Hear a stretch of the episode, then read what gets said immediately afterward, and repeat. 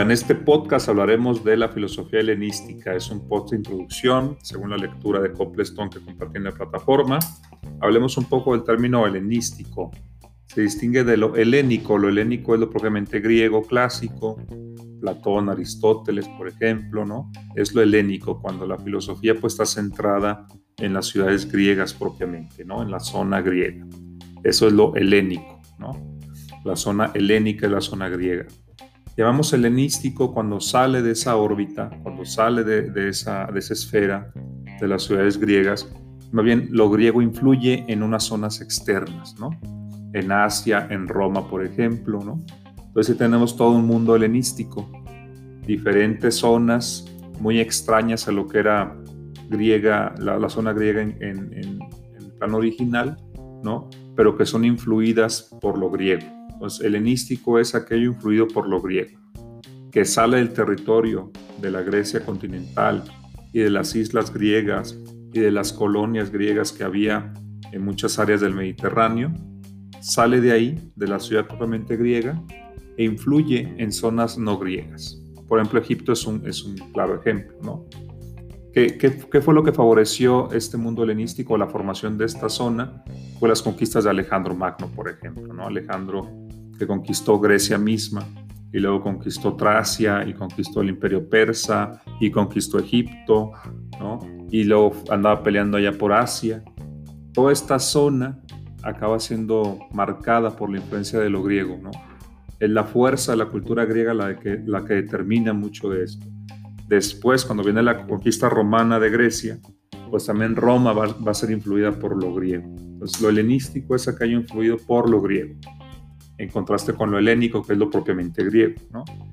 ¿Cuándo empieza esto de lo, de helenístico?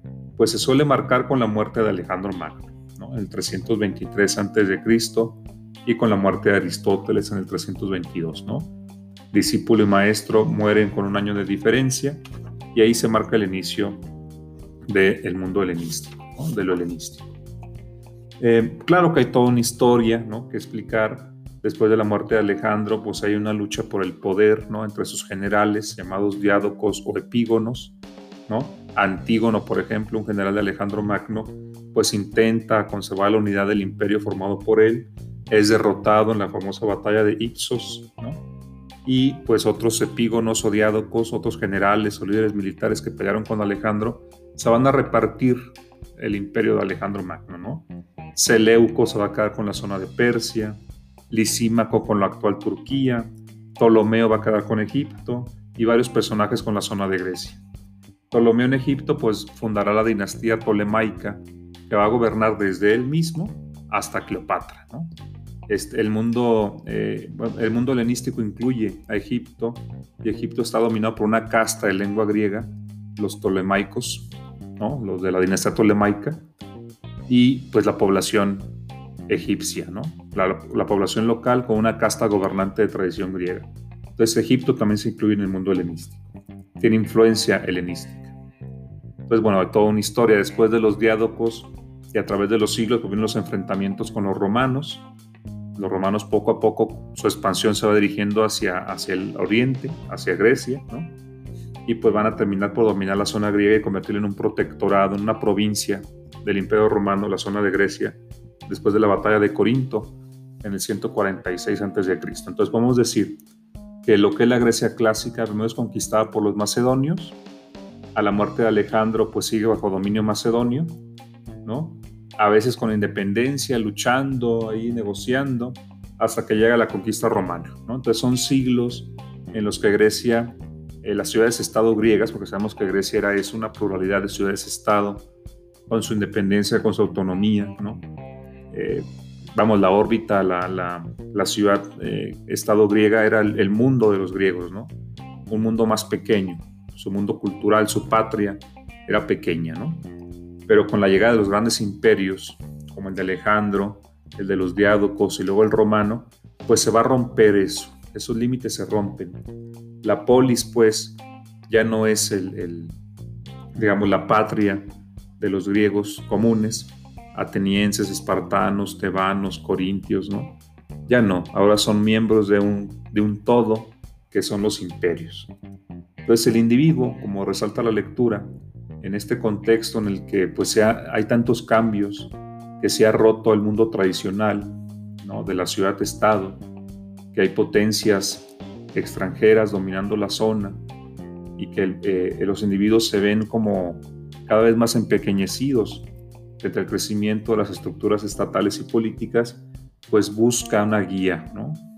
Ante todos estos cambios y todas estas transformaciones y esa ruptura de los moldes tradicionales, ¿no? Ahora todo es tan grande, ¿no? El imperio de Alejandro abarca grandes culturas y grandes zonas, diversidad de lenguas y religiones y costumbres y etnias, ¿no? Es tan grande todo, el individuo se siente un poco perdido y busca una guía para la praxis, una guía para su vida, para sus acciones. Entonces la filosofía va a dar esas respuestas. La, sociedad romana, después, ya cuando Roma se apodera de esta zona y los filósofos griegos empiezan a influir en Roma, porque Roma conquistó militarmente Grecia, pero fue conquistada culturalmente, esa es la verdad.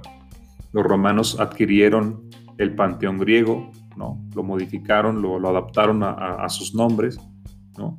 Adquirieron la filosofía griega, se vieron influidos también por la ciencia griega. Entonces Roma es conquistada culturalmente por, por Grecia. Aunque Roma domina política y militarmente y económicamente, culturalmente se ve dominada. ¿no? Entonces los romanos, que tienen un carácter práctico, pues buscan en la filosofía eso, ¿no? una guía para la vida. Y la filosofía ¿no? también va a responder a eso. El filósofo se va a convertir en una especie de guía para la vida, un director espiritual. Y la filosofía va a entrar a formar parte de la educación como eso, como ética. La filosofía en tiempo helenístico es, es ética, eminentemente. Es, es una etapa de la filosofía así, hecha para guiar la acción del ser humano. En ese sentido, la filosofía empieza a cruzarse y a, a, veces a obstaculizarse y a rivalizar con el cristianismo, ya después, ¿no? Ya finales de la época helenística o una, una siguiente etapa del, mundo helenístico, porque hay varias etapas, como bien dice el texto, ¿no?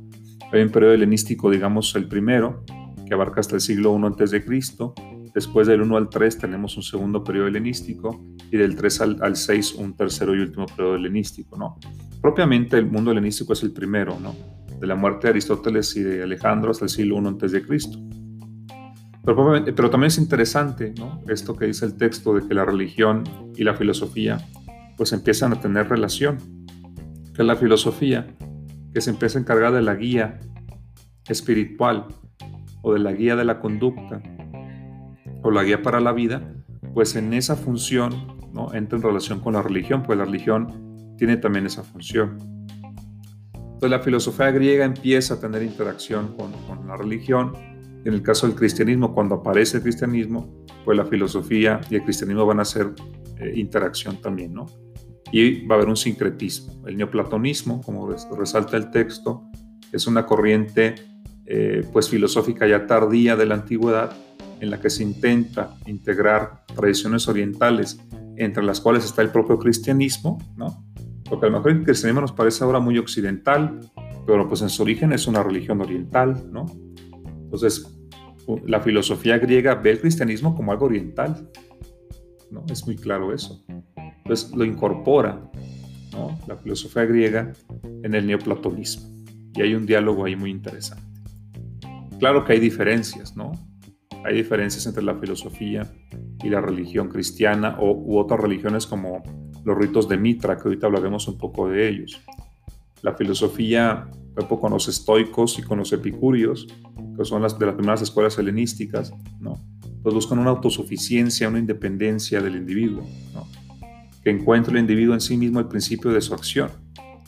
Eso es lo que buscan los estoicos y los epicúreos, ¿no? En cambio, la religión cristiana y las religiones orientales, pues más bien buscan colocar al ser humano como dependiente de un principio trascendente, o sea, de Dios, ¿no? Es decir, eh, la filosofía busca darle seguridad al individuo un poco más en sí mismo, ¿no? En la tradición religiosa busca situarlo como criatura, Vamos, por decirlo así, ¿no? La guía, la guía del individuo es Dios. En los estoicos también hay algo de esto, como ya veremos. Bueno, entonces ya hablé un poco de las fases, ¿no?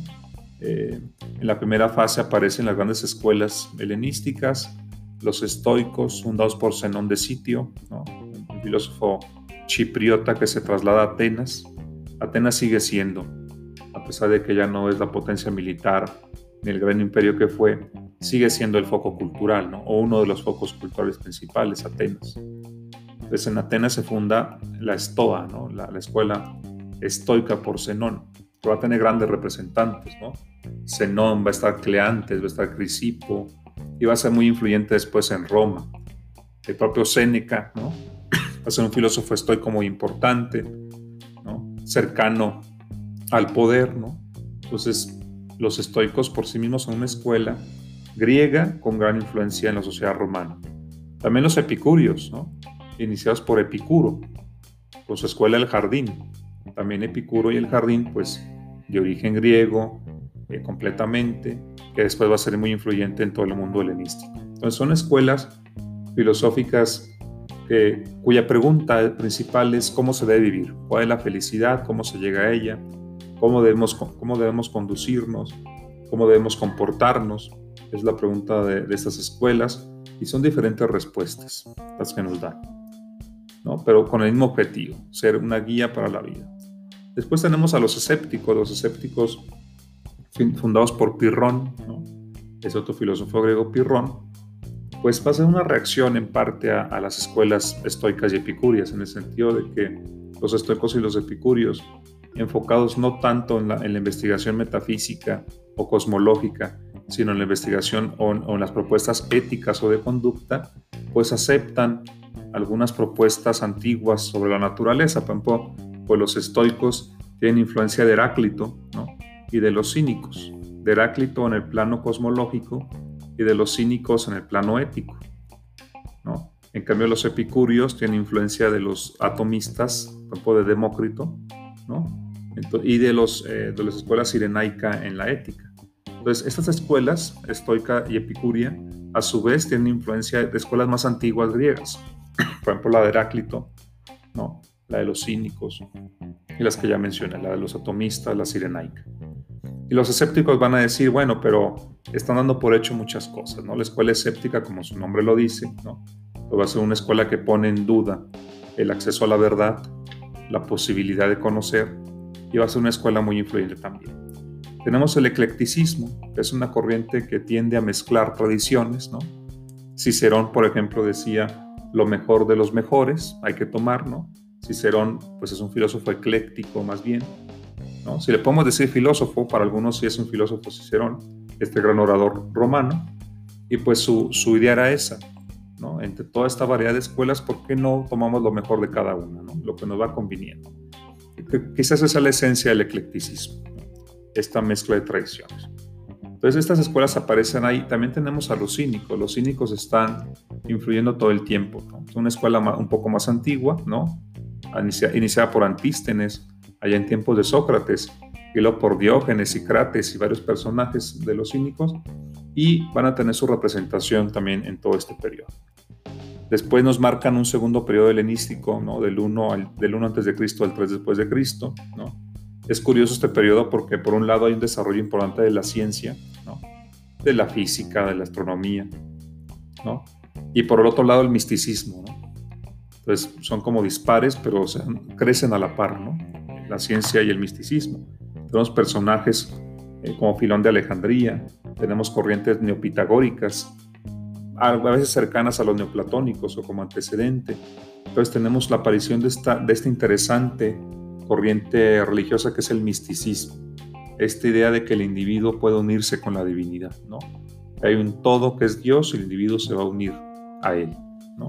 Que en parte, eh, en parte es la, es la idea del neoplatonismo representado entre otros por Plotino, quizá el más importante neoplatónico, filósofo Plotino. ¿no? Bueno, este neoplatonismo que ya marca el tercer periodo helenístico del, siglo III al VI después de Cristo, pues constituye un intento de sincretismo entre Oriente y Occidente. Tenemos autores influidos por el neoplatonismo como el propio San Agustín, que es padre de la iglesia eh, cristiana, de la iglesia católica, y el pseudo Dionisio, se le conoce así a un autor desconocido, ¿no? Pseudo que también tiene textos importantes al respecto. de, influencia neoplatónica. Y quizá que en estos siglos, del 3 al 6 después de Cristo, lo que vemos es una demarcación, ¿no? una separación, un hiato cada vez más marcado entre la filosofía y las ciencias. La, filosofía eh, que al principio como que incluía varios, varios, tipos de reflexión sobre la naturaleza, como en el caso de los presocráticos, que buscaban el origen de la naturaleza y se arriesgaban a dar explicaciones sobre los eclipses o astronómicas, ¿no? sobre el ciclo de los astros. La filosofía pues intenta hacer una explicación como de todo. Con los siglos pues ya las propias ciencias se van dividiendo, algo que, algo que ya veíamos con los pitagóricos, ¿no? Los pitagóricos empiezan a investigar como más bien la matemática, ¿no? Y también tienen todavía su parte religiosa, pues eso se va independizando, ¿no? Las ciencias van tomando perfil por sí mismas. Yo creo que sobre todo tenemos la física y la astronomía, ¿no? Como dos, dos actividades científicas que se van separando de la filosofía. La medicina, pues también, ¿no? La medicina va teniendo su desarrollo también autónomo, la biología, algo que ya comenzaba con Aristóteles. Entonces, varias disciplinas empiezan a separar de la filosofía. Eso marca ya esta separación, que pues continúa hasta hoy, aunque esa separación eh, tampoco puede ser completa, ¿no? No le conviene ni a la ciencia separarse completamente de la filosofía en la filosofía de la ciencia. ¿no? La, ciencia requiere una, una, reflexión sobre sus conceptos más abstractos, sobre sus principios, sobre sus formas de fundamentación, y para eso está la filosofía, o la filosofía puede abonar en eso, ¿no? en la aclaración conceptual, metodológica, eh, en cómo se traban los sistemas de proposiciones, la cuestión lógica, ¿no? Todo eso es lo que puede aportar la filosofía. Y a la vez la filosofía, por ejemplo, si alguien reflexiona sobre filosofía política, pues no puede ignorar ya cuestiones como del derecho, de la historia, de la propia ciencia política, ¿no? Es decir, o aquel que haga filosofía como en el plano cosmológico, metafísico, pues si no toma en cuenta los resultados de la física o de la astronomía, pues se pierde, ¿no? Esas especulaciones se quedan sin base. Entonces, el filósofo ahora, eh, pues tiene que estar informado de ciencia. Y si va a ser filósofo de la ciencia, pues tiene que tener formación científica. Y a la vez la ciencia, pues cada vez ha reconocido más el papel teórico de la filosofía. Bueno, pero aquí están, aquí están separándose. Hay grandes centros de investigación en Grecia, ¿no? O en la zona, más bien en Grecia, en quiero decir en el mundo helenístico, o en el mundo de influencia griega. Tenemos Alejandría, ¿no? En norte de Egipto, tenemos Antioquía, en la parte oriental tenemos Pérgamo, en la zona antes de, dominada por Persia. Atenas mismo. Entonces surgen grandes centros de investigación con grandes bibliotecas, ¿no? los famosos museos, estas, áreas de investigación, estos centros donde hay sabios, donde se atesoran pergaminos, ¿no? también papiros, ¿no? Desaparecen estos centros donde hay actividad filosófica y científica. Quizá la más famosa por la Biblioteca de Alejandría. Entonces, tenemos esta actividad también ya, eh, se empieza a, consolidar el hecho de que haya centros donde se investigue donde se formen los sabios o los científicos y los filósofos. Y los líderes políticos van a patrocinar a veces esto. Bueno, decía yo que hablaremos de Mitra. ¿Por qué de Mitra? Pues me parece que hay que recordar algunos conceptos de, digamos, eh, que, que, están en el texto. Por ejemplo, se nos dice que la filosofía llega a competir con la religión o llega a cruzarse con ella en la cuestión de la guía de la vida y se nos mencionan las religiones mistéricas, entre ellas la de Mitra. Solo por, por información cultural o por, por, vamos, cubrir ese hueco, podríamos de Mitra, ¿no? que es un dios muy antiguo, del segundo milenio antes de Cristo, es un dios solar, parece de la India o de Persia, donde está su culto, ¿no? Imagínense, del segundo milenio antes de Cristo, pues es muy antiguo, para la época que estamos tratando, los ritos de Mitra ya tenían más de mil años, 1500 años. Entonces, bueno, el culto mistérico es un culto subterráneo, un culto secreto, ¿no? La idea es que hay verdades que el iniciado tiene que adquirir. Y llega a Roma eh, el, culto de Mitra ya a finales de la, digamos, del siglo I, a mediados del siglo I antes de Cristo, y va a ser muy popular entre los militares. El culto de Mitra, pues, es un culto a un dios, eh, como he dicho, solar. La idea es esto de que mata al toro. Ya con investigaciones más recientes se ve que eso tiene que ver con la astronomía o con la astrología, ¿no? que con la precesión de los equinoccios, ustedes saben que hay eras, ¿no? Eras zodiacales, ¿no? Que es cuando el, el, polo norte apunta hacia una constelación, ¿no? La cuestión de los equinoccios. Entonces, pues apuntas a Tauro y luego viene la, era de Aries y luego viene la de Acuario. Más o menos cada 2000 años es este cambio. ¿no? Bueno, la de Pisces y luego la de Acuario, perdón, ¿no? Entonces, eh, va, así, va así el ciclo y Mitra mata al toro, que esto marca al parecer el fin de la era de Tauro y el inicio de la, era de Aries, ¿no? Es como una base astronómica. Bueno, ese culto mistérico de Mitra pues se difundirá en el mundo romano y curiosamente pues se va a eh, relacionar luego con el cristianismo. Mitra y Cristo son figuras que tienen mucho en común. No es el tema, digamos, de la clase, pero a quien le interese puede investigar eso, de la relación entre el dios Mitra o el mitraísmo y el cristianismo. Hay autores que llegan a decir que, pues, el cristianismo es una especie de adaptación del mitraísmo. ¿no? Eh, bueno, ya es, ya es una cuestión de historia de las religiones. Dicho eso, pues aquí dejaré este, este, este podcast. Es algo breve, ¿no? porque el siguiente lo voy a dedicar exclusivamente a la cuestión de los estoicos.